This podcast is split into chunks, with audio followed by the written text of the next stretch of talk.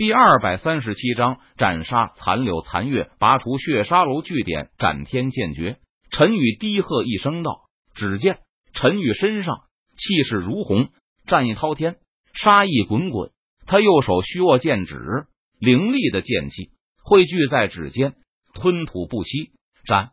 陈宇低喝一声道：“他右手剑指轻轻一挥，朝着残柳身上轻轻一划，撕拉，顿时。”一道凌厉的剑气呼啸而出，蕴含着恐怖的力量，携带着无与伦比的锋芒，横空而过，仿佛撕裂天地，洞穿苍穹。什么？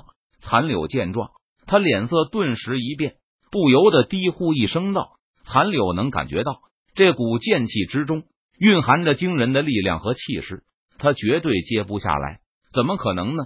残柳心中感到震惊。陈宇才刚刚突破日月境，为何能够爆发出如此恐怖的力量？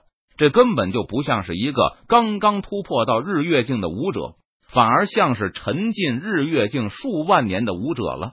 残柳来不及多想，他脚掌轻点地面，身形立即向后退去，想要躲开陈宇的攻击。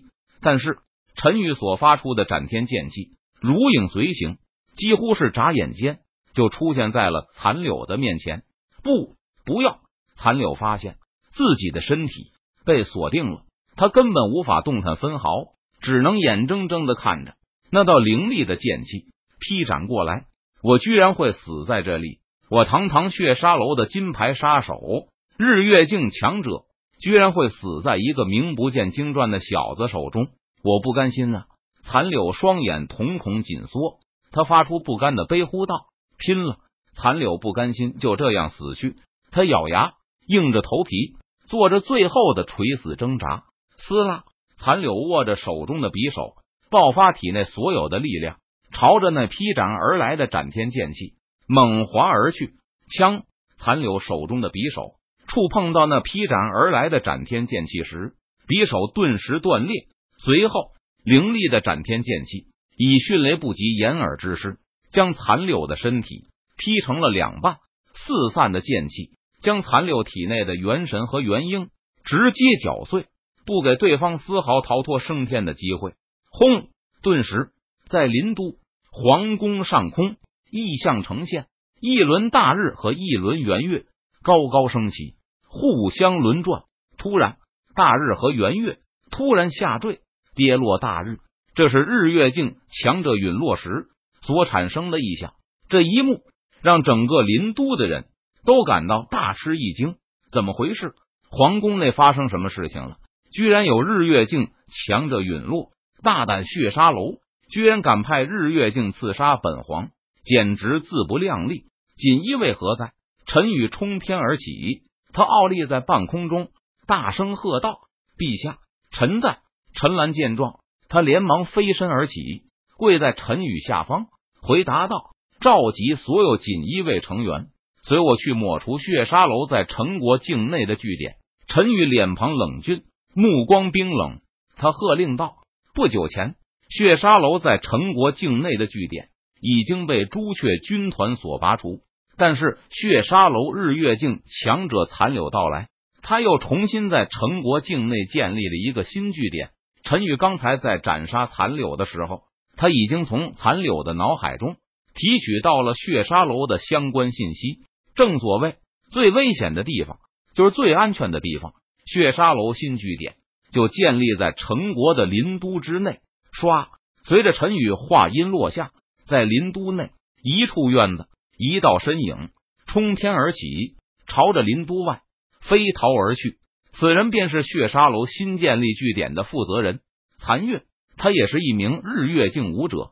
残月发现残留被杀，陈宇集合锦衣卫，他顿时意识到据点已经暴露，所以残月没有任何犹豫，他立即选择了逃跑。陈宇既然能杀了残柳，那么陈宇杀自己恐怕也是没有任何意外的事情。因此，残月根本不敢继续逗留在原地。唰！不过陈宇却如同鬼魅般。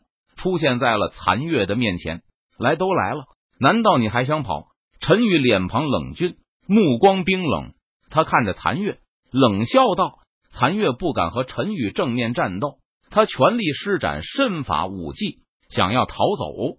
斩天剑诀，陈宇看着逃向远处的残月，他冷笑一声，右手虚握剑指，寒声道：“撕拉！”陈宇右手剑指朝着残月逃跑的方向轻轻一划，顿时一道凌厉的剑气，蕴含着无匹的锋芒，冲着残月的背后劈斩而去。斩天剑气横空，蕴含着恐怖的力量，携带着无与伦比的凌厉锋芒。仿佛撕天裂地，洞穿苍穹。什么？